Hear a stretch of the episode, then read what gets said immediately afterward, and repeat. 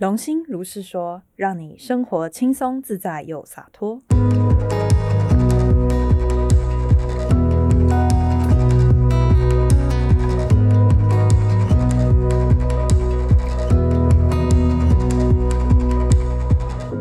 想问你们了哦，因为我刚刚说你们在座都有中奖一个星座叫摩羯座嘛，对不对？没错，那有摩羯特质的人，你们知道有什么特特点吗？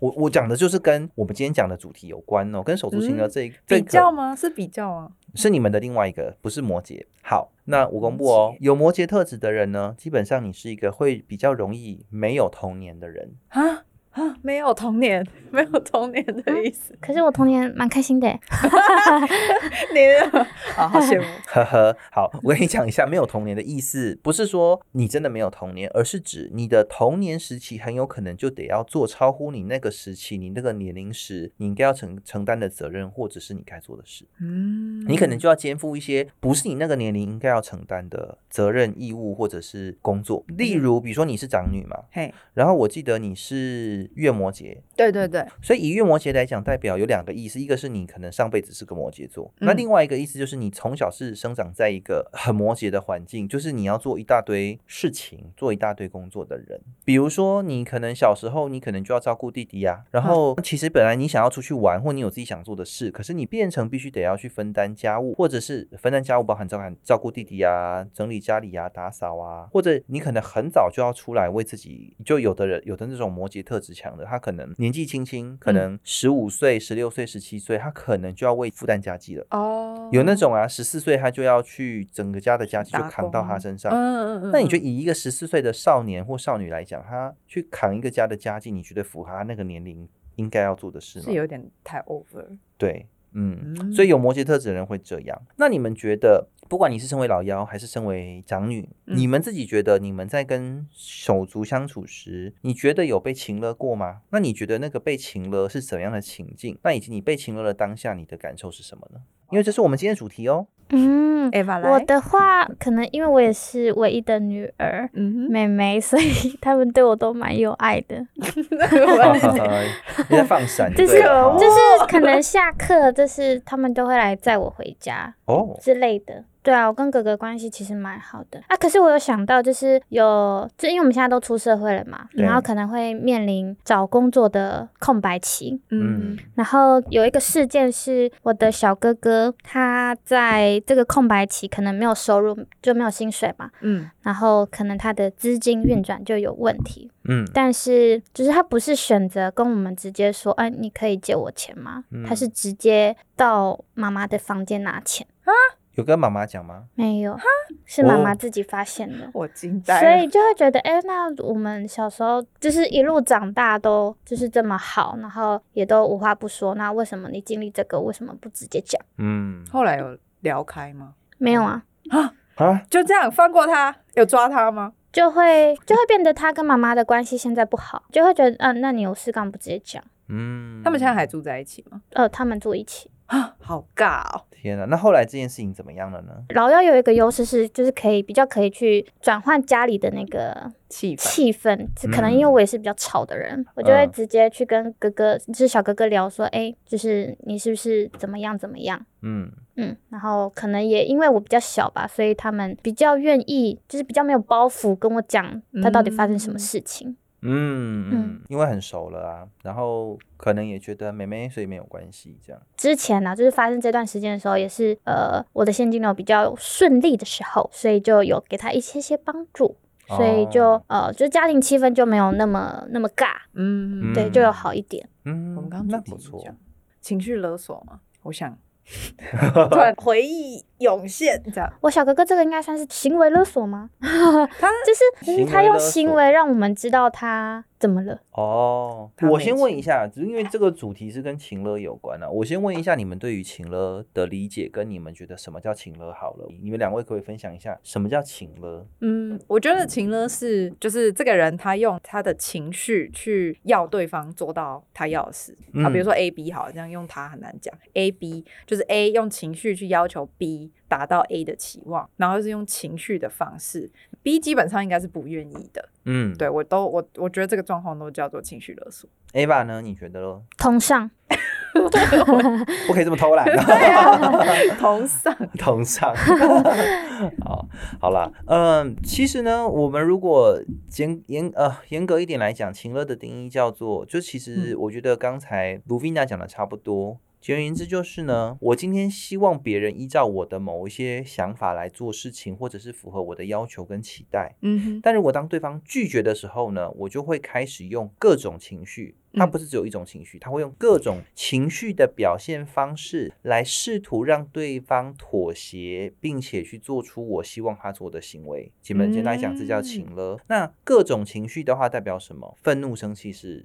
一种，嗯，装可怜，我好可怜呢，我都付出了这么多，然后你竟然在这种时候你要帮我，你不帮我，我真的好啊，类似像这样，不好意思，不想演起来，好，就大概是这样。所以情歌其实各种情绪，各种有情绪的，让人有情绪的感觉，或者是它本身就是在一个情绪的当中，然后让你觉得你是有罪恶感的，哈，有这个条件要成立，就是会让你觉得你有罪恶感。嗯，让你觉得你怎么可以不这样做呢？你不这样做，你就是个坏小孩，或者你你不这样做，你就是个烂姐姐、烂哥哥，或者烂弟弟、烂妹妹。哦，那这本身就是一种情乐啊！抢遥控器，抢遥控器，好，就是我就是想看这一台，你就是要让我对，这是你在做的事，还是你哥哥在做的事？听起来，因为我们家为了避免这个问题，所以每一间房间都有电视。哦，那蛮好的，这这样就不用抢了。对，那你你刚刚你既然提了这个例子，那你觉得如果今天比如说你跟你哥在看电视，那通常会说我不管我就要看这一台的，会是你哥还是你？呃，会是我哥哥哦，就是如果我哥哥就是很强力的，就是很义正言辞说我现在就是要看什么电影什么的，那我就会直接出去跟我朋友玩。哇，好酷 啊！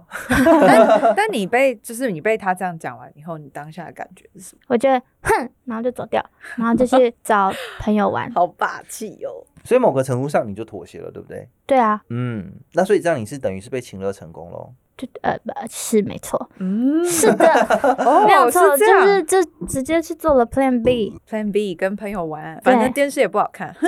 那我想问你，刚才讲的那个要抢遥控器的情境，是本来你正在看，然后他突然说他想看，还是是电视都没打开，但你们两个人同时看到遥控器，然后再讨论到底要给谁，要到底要看谁想看的频道？小时候的经验都是因为小时候，因为他们跟我有年纪差距，对，所以他们都是放学回来想要看电视，对，所以基本上都是我已经在看的时候，然后他们就会回来说，我要看什么？你已经看一天了之类的。小朋友都很暴力，也都不会沟通。对啊，什么叫我已经看一天了？对啊，所以我就一定要让你。可是其实我可能没有看一天。对对，然后我就会哦，好吧，哥哥好像也很可怜，然后就去找朋友玩。好，OK，那我问两位哦，刚才 Ava 分享的这个状态，这个是一个非常日常的一个情境啊，搞不好很多听众都有遇过这个状况，都有经验过这个状况。那你们觉得在这个状况下，情了有没有成立？如果用刚刚那个公式解的话，我觉得有。嗯，就是哥哥是用一种这个情绪叫做什么？要说生气好像也有点太过，但他就是有某个情绪嘛，然后去让妹妹觉得说。哼，好吧，妹妹也不能打他或什么嘛，就是好啊，就让你啊。对啊，应该是有成功，就是比较父权的一种表现吧，所以我就觉得哦，好吧，那给你。嗯，所以你是没有情绪的，是吗？当下还是其实当下我一定会有情绪啊，就会哼一下，然后就好吧，我去找我朋友，或 者好吧，我去找表姐。嗯，所以你当下那个哼是一个偏愤怒吗？还是生气？还是委屈？还是就是负面情绪的综合体？集聚在一个字，哼。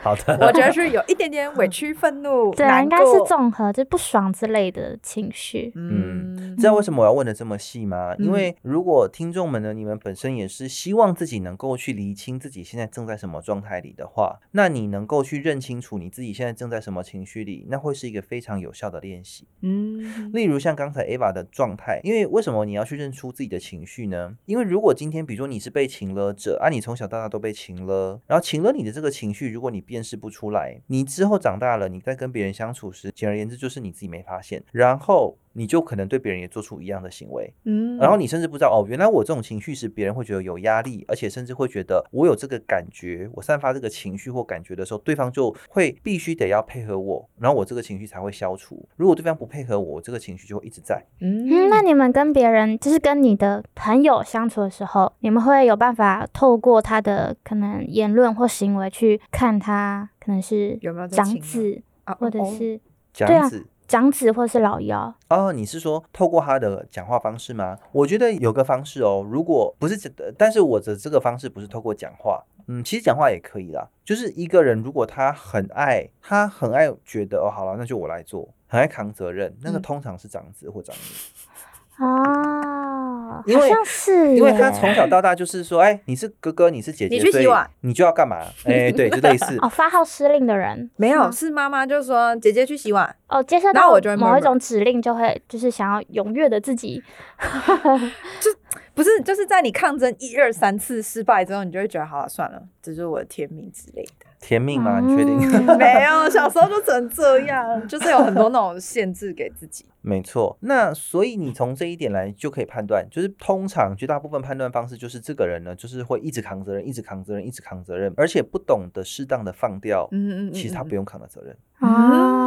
举个例子哦，比如你今天很容易在工作当中被人家当做使唤来使唤去的工具人，那就表示你可能在你的原生家庭里，你就是常常被爸爸妈妈或其他家庭成员叫你去做事情的那个人，你可能已经习惯这个模式了，所以你现在在跟其他人的人际互互动，你就会仍然还会是会有这个惯性，会让你持续的哦，就是不懂得拒绝别人啦。对。所以，比如说在职场上，你们应该有看过，有的人呢，就是一直做，一直做，人家不想做就丢给他，嗯，然后他也不会说不要，他就觉得哦，好吧，我应该帮一下，嗯，然后每个人觉得哦，他人很好哎，他会帮人呢，然后每个人都都叫他帮忙，他就把自己累死了，嗯，很常遇到这个状况，对不对？超可怕。那这种类型的人呢，有两种状况，一个就是长子长女，这是一种状况，啊，另外一种就是这个人的原生家庭教育他说，吃亏就是占便宜呀，我们要与人为善啊，你怎么可以拒绝 别人呢？对，能者多劳啊，大概就是这种观念的束缚。会让他有这样的现象，好，对，但是当然，这个我们刚刚第二 part 的部分，就是我们讲说啊，是其他的原因形成，我也还是要讲嘛。虽然说我们这主题是走出情热，但是我们不能很呃以偏概全的说，那就绝对就是因为他是长子长女，所以才会这样。我觉得不会，因为有很多的原因，但这是因为它包含在里面是其中一种，所以我觉得有必要要让大家知道。嗯。那你们觉得，在情乐的部分来讲，你觉得爸妈的行为对你们而言会造成你跟手足之间的不和，或者是会让你跟手足之间开始产生互相竞争、比较，或者是呃情乐的行为吗？哦，我有想到一个例子，哎，嗯，但但这这可能也有点跳脱手足，反正就是过年的时候，我们家也是大家族，然后就会回去大家一起过年。对，然后哦，我最受不了的就是 女生嘛，然后又是长女、长孙女之类的，反正呢，你就会看到媳妇们厨房里都是女生，然后因为洗碗没人做，然后又可能十几二十个人的碗盘，然后大家就会就是全部丢到洗碗槽，然后就说：“哎，鲁维娜去洗碗。”然后就觉得哈。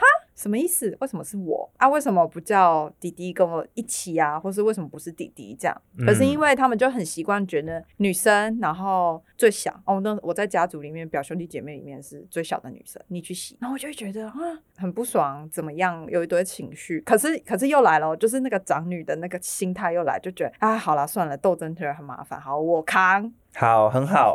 我觉得卢比娜，你你提这个是一个非常好的案例。那我问你，因为这就是你个人的亲身经历，而且听起来感觉上是最近好像才刚发生过不久，是吗？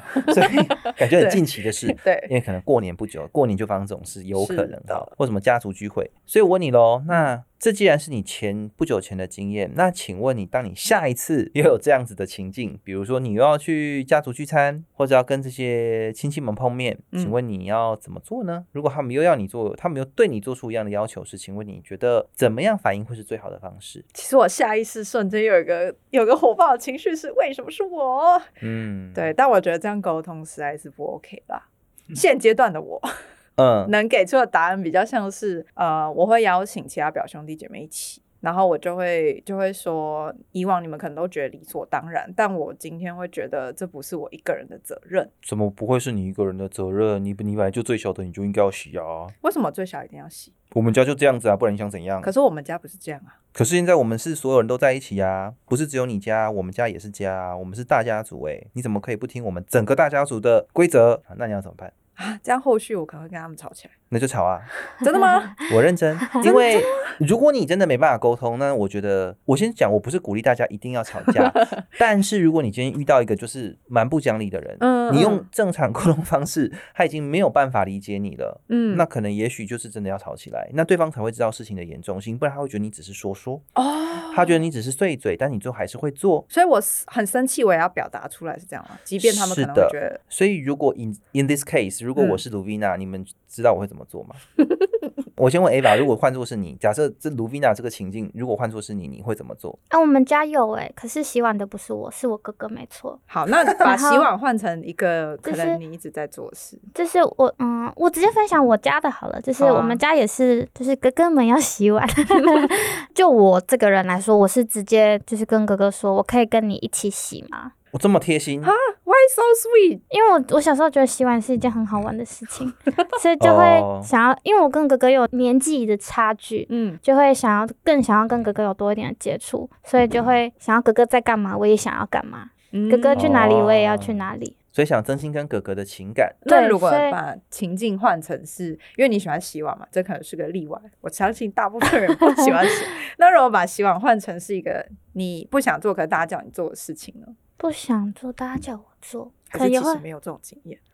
对对啊，这只是大部分责任都在哥哥身上。好羡慕啊！哇，好吧，糟糕，我们得到了一个反例。好，OK，好好的，还是有幸福的家庭的各位。是的，好，那我讲我的哦。如果是我不是讲我自己的，我说如果今天我是在卢比娜的的 situation，就如果今天我是卢比娜，我会这样做，就我会说哦。要洗碗了吗？好，然后我可能会我会做的最绝的一件事情就是我会把我自己的洗完，我就放着了，然后我去做我自己的事情。嗯，然后如果他们说卢菲娜你怎么不洗碗？我说嗯，我洗好啦，我把我自己的洗好了。嗯，不对啊，你应该要把大家的都洗完呢。不对啊，大家不是应该把自己的碗洗干净吗？我很负责任的把我自己用过的东西洗干净啦。嗯，那你们是不是应该要把自己洗过用过的东西洗干净呢？嗯，他们说啊不对，嗯哦哦好，他们他们很爱请了哦，刚讲到请了，他们就会说啊为什么不帮忙啊？啊大家都在忙啊，你洗个碗帮个忙很难吗？就类似这样子。哦，请问你们在忙什么啊？比较多都是女性嘛，然后他们就会说哦，煮饭啊或者什么的，嗯，对，类似这样。通常没在做事的一定都是男性，但我不是要站各位男性，我只是说我们家的状况是这样。我知道，所以如果我是你的话呢，我知道这个比较困难，就是我确定，即便啊，嗯嗯嗯。就算以后跟他们撕破脸不往来也没关系的话，或者以后不偏遇到他，我都可以很坚定这样做的话，我就会说哦，你们很想，可是我不想哎，所以你不要因为你想，所以你就觉得我一定要配合你们的想法，我不想，我不要，就这样。嗯，然后如果他们在那边继续啊。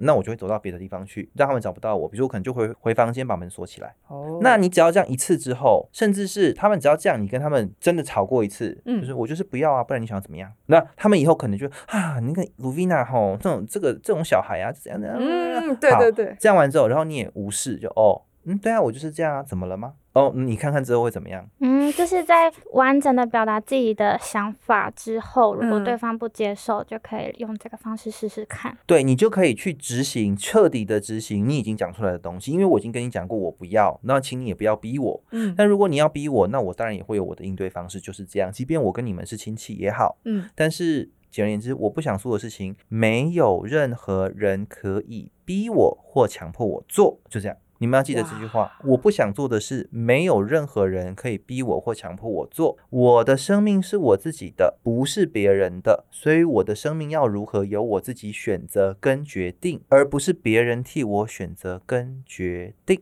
但你这真的在实际的行为上，你必须得要做到，就是你要有好啊，就是我不 care 你们啊，你真的要做到这个地步哦，这是真的是他们再怎么情人，你就哦嗯哦，真的是不能害怕冲突哎，是，所以这边我就要讲到另外一个东西了，就是在座只有哦，在座只有两位有中奖，另外一位是小编，好，就是呢天平特质的人啊，你们会很容易没有办法去忽视别人对你情了，因为天平座有时候自己不小心可能会情了别人。哦，对，因为天秤座会觉得我都为你付出这么多，你怎么可以没有这样？这样很不公平哎！就是天秤座很常会讲话，我超爱讲很不公平。听众们，你们也想想，如果在卢米娜这个 case，那到底这个不公平的状况是他真的改变不了，还是某个程度上其实卢米娜自己也默许了这个不公平的状况，而允许这样的事件发生在他的生命里呢？哎，我觉得那个是有时候会有一个盲点，觉得哦，我就是没办法。可是如果你真的别人讲出来或者什么，突然意识到了这不是你的盲点，然后你就会发现，其实我有别的选择。哎，对，所以我这边也要跟大家说，跟各位听众朋友们说，We always have choice，就是我们永远是有选择的。所以你不要觉得我没有选择，我没得选，不，当然没有啊。其实其实真的没有那么可怕。嗯，就是不要把自己困在一个自己认为不得不的情况里面。嗯嗯没错，不要让自己变成一个。你不要成为那个让自己身不由己的人。嗯，很多身不由己是你让你自己变得身不由己哦。那但是当然，我举个例子，某些身不由己的状况，你可能没办法改变，那个太极端就不要做。比如男生当兵这件事情，你不可能去跟政府反抗说，哎，不可能嘛。好，那这个就是例外。嗯，好，规则中总有例外，不违法，然后你不会去伤害到别人。嗯，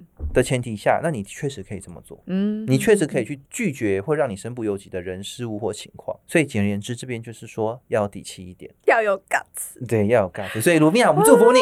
我希望下一次，下一次听完你去完家族 那个聚餐回来之后，我们很期待听你的分享。我会努力。天哪，我哥哥心里会不会有这种想法？你觉得不会有吗？不知道啊。可是我哥，嗯，表现出来是很有爱啦。可能你哥真的很爱你吗？嗯，可能有年纪差距比你更大一些。因为你跟你弟差两岁而已嘛。其实手足来说，我觉得还好，都是对长辈，就是那种晚辈跟长辈的情节，嗯，很比较多。手足的话比较多，是因为长辈的言论说你是什么长女还是什么，你是女生，对，而有手足之间的就是想法吧。就是为什么我是这个位置，或者是为什么我是这个时候出生的排列序？嗯啊，为什么我是女生啊？我有时候还会这样想，哎，为什么我是女生？或者是呃，这是一个，那或者是还有一种，就是说会觉得，比如说像以长子长女来讲，会觉得弟弟妹妹出生之后，爸爸妈妈的爱就分给了弟弟妹妹。有没有这种感觉？我没有，因为你最小的。好了，原来你今天就是我们，你今天就是我们的头号公敌了，Ava。其实虽然讲讲我们家族那样子，但我在我们家啦，就我跟我弟，我我是觉得感情算蛮好的。嗯嗯，哦，真的哦。对，就是我们还是会玩在一起，然后有心事也会说。然后我觉得我妈也没有，她是有做到没有偏心。嗯，对，他是两个都很爱的。其实你们说到这个啊，我倒是有想到一个情境，我倒是想问问，如果是你们，你们会怎么做？呃，我之前有遇过个案是这样子的，比如说他是弟弟，嗯，可是呢，爸妈年纪大了，然后他们他要有哥哥姐姐跟他嘛，然后可是姐姐嫁出去了，剩下他跟哥哥，然后呢，他爸妈应该其中一方是生病还是之类的，嗯，然后呢？照顾爸爸妈妈的责任变成落到弟弟身上，可是哥哥会说：“哦，我已经成家了哦，就就就没跟爸妈住一起。可是弟弟还没成家嘛，所以跟爸妈住一起，就变成照顾家人是弟弟的责任。那你们又觉得这样的情况该怎么解呢？好，台湾大部分家庭的议题，嗯，就是住在家里的人就要负责爸妈的一切。事物的感觉，对，那你们觉得是为什么呢？大家为什么会下意识的觉得就应该要这样？为什么顺理成章的就会成为这样？嗯，我觉得有把它合理化，因为我有家庭，所以我就没有办法再怎么样啊。因为你单身，因为你跟爸妈住怎么样，所以你就应该要就一堆应该。嗯，可是明明就是大家的爸妈哎。对啊，难道这个难道他不是你爸妈吗？对呀，对对，他不是你爸妈，奇怪。对呀，所以一样，我们的父母是同一个，但是因为你结婚了，所以你不用照顾他们。然后我是单身，所以我就需要照顾他们。这是什么样的逻辑呢？嗯嗯嗯嗯，你们觉得呢？如果你是当事者，你们会怎么做？如果你们就是那个弟弟或那个妹妹，结果照顾父母的责任落到你们身上了，你们会怎么做呢？我会把他抓来开家庭会议。好的，那 Ava 呢？我也会选择就是沟通。怎样沟通？你讲你的想法，那我讲我的想法，就是我没有必要因为你的想法，然后全部照着你的想法做。你也应该要听听我的想法。就是我们可以试着在这中间取得平衡，而不是都照着谁的想法去做。因为我也有我想要完成的事情，我也有我的人生。嗯嗯。好，但是如果在这个过程中，我们就有点来情境剧。如果在这个过程中呢，哥哥或姐姐说啊，我就已经成家了啊，或者我就已经嫁出去了啊，那我哪有那么多时间？我也要照顾我现在新的自己的家庭，我有小孩要顾，我哪有那么多时间？那你现你现在又没有成家，你当然不知道成家之后的辛苦啊，你当然可以说的那么轻松啊。这时候我就会问他：好，请问这是谁的爸爸？他也是你爸啊？对啊，但请问他是不是你爸？是还是不是？然后通常你们知道，在这种状况下，这一类的人，你知道他们的反应就会什么？他就会牙起来，是不是？对，要么压起来，要么就不讲话。嗯，要么就说，呃，要么还有另外，我记得我听过还有一种状况是那个跟压起来有点像，他就是呈现那种就是不管了，我就是不要了，开始歇斯底里，就是开始很情绪化。嗯，就是说你怎么那么自私？你都没有想过别人什么之类，通常会这样讲，就是说你那么说，呃，弟妹自私的意思是因为他们并没有自己的妻小，嗯，或者没有自己的丈夫，所以他并不知道成家之后的辛苦啊，要赚钱啊，都已经那么累了啊，我还要再回来再来照顾父母之类的。那当然，在这种状况下，有一种解法就是不出力的人出钱。哦，对啊，这样就我觉得这样就相对公平。可是有很多不是这样哦。可是也会有很多就是出钱的人反而就是意见更父权，就是更觉得哦，我现在出钱呢，就会觉得自己付出的更多。那我们交换。对啊，那交换啊。就是很多很，我就就听到很多这种例子，嗯，就是觉得我出钱，我就是老大，嗯，所以这种的就变成你们要觉得该怎么处理呢？那很有可能是一开始你们在讨论的时候就要讲清楚了，大家都是平等的，只是因为你的时间比较少，所以你选择出钱，但是出钱的人不是老大。我觉得这一开始就要讲的非常清楚。我觉得比较困难的是很多家庭或者是很多人没有办法很。坦白的，就是沟通，就是没有办法坐下来好好沟通，或者是没有办法真正的说出自己心里面的想法，或者是对方说了什么，然后自己的想法被动摇，比较多有这种问题。其实我发现一件事情哦，我不知道大家有没有知不知道这件事情，就是从我的认知里啊，其实你们知道台湾这个国家哈，就是应该说这个呃中华民国，因为国庆日是十月十号嘛，对不对？嗯哼，你们知道天秤座，对，所以其实是个天秤座，所以这代表着其实台湾人的某些集体潜意识当中。其实是非常天秤座的，公平，公平是一个，但另外一个比较可怕的东西叫做，哎呀，我们不要撕破脸啦，要维持表面的和谐跟表面的关系好，可是不会去注重底下发生什么事。还有表面啊，因为天秤座，天秤座是一个很重视表面的星座啊。嗯，哎，大家会怎么看我呢？我这样有没有礼貌呢？我好像没礼貌就错了。可是他不会去明白，诶，一个人会被弄到如此愤怒、没礼貌，一定是前面有什么原因。嗯。可是如果一个天平特质太重的人，他可能只会看到这个人很没礼貌，但他不会去理解为什么这个人会有这个反应。他只会觉得啊，这个人就天生没礼貌，可他不会去理解背后更深层的原因。对啊。所以天秤座呢的功课就来了。天秤座一直这样子的时候呢，他就会永远一直没有办法真正的去深入一段关系，而且拥有他想要的关系。因为他在做任何事情，包含他要解决问题时，他都只会很容易哈，不说一定会，但很容易只解决表面的问题。他可能没有看到事情根本的原因嘛。比如，就以刚才为例，觉得这个人没有礼貌，他可能就用以一种嗯，就是去贴标签说这个人就是没礼貌。那以后遇到这种没礼貌的人，我就不要理他，或者我用呃某些方式去应对这个人。嗯，可他可能没有明白，这个人之所以没礼貌，可能是每次当这个人在问这个天秤座的时候，这个天秤座的态度都是含糊其辞，在那边纠结，然后他都不知道自己有这些状况。嗯，然后让别人可能已经很不开心了，可他自己都不知道，但他就觉得是别人的问题，这这是很有可能会发生的。嗯，哦，我只是举其中一个情境，所以为什么要提到这个？是因为呢，因为我觉得台湾人的集体潜意识当中，天平特质非常的强。你们可以观察一下，比如说你们看社群媒体，嗯，哦，是不是很注很注重颜值、外表、外表？哇，好有气质哦，好漂亮哦，好仙哦。可是你。可是不太会去注意这个人私底下的行为，嗯啊，或者是说，诶，这个人表面呈现的啊，就只要戴个面具跟他啊，但实际上私底下可能，呃，结束之后可能就哎烦死了，真是的，就可能脸转过去就换一个表情，就很有可能是这个样子，嗯。可是大家习以为常，以为说啊，我们身为台湾人就要这样，这叫做一个区域性的集体潜意识。比如台湾人的集体潜意识就长得真的蛮天秤座的，你们自己想想看是不是？嗯。然后你们还要注意一个天秤座跟。社交外交有很大的关系。台湾是不是一个很重视外交的国家？对啊，台湾花了非常大笔的经费在外交，就是去维护、巩固关系。可是天平座它维护关系的方式是啊，就表面的平等。可是你如果从更深的角度看，其实有些事情可能是很不平等的。嗯嗯嗯嗯嗯。我想你们想一想，那个台湾的外交方式跟外交手段，你就会知道，嗯。这个有这个有平等吗？你你其实你们自己去看就知道了。嗯，那所以这个东西它一定会影响到程度上，一定会影响到台湾人的家庭教育，在比如说手足的互动、父母跟孩子的互动之间，一定会多多少少带有一点天秤座的特质在里面。嗯，无关乎这个家庭里的组成分子有没有人是天秤座，已经无关这个了。嗯，而是可能会有一种诶隐约觉得哦，好像应该要这样的感觉，因为那是台湾人的集体潜意识，会有一点这样子的氛围，或者是这样子的感觉，会让人会容易让人无意识的去做出一些类似天秤座的行为。你们想想看，天秤座是不是我讲的这个样子？表面和平，私底下波涛汹涌。是的，哦，因为是因为这个上升天平的鲁米娜已经就是忍不住要发表她的她的感想了。没有，我就想到刚刚那个家族议题的这种感觉。对，所以。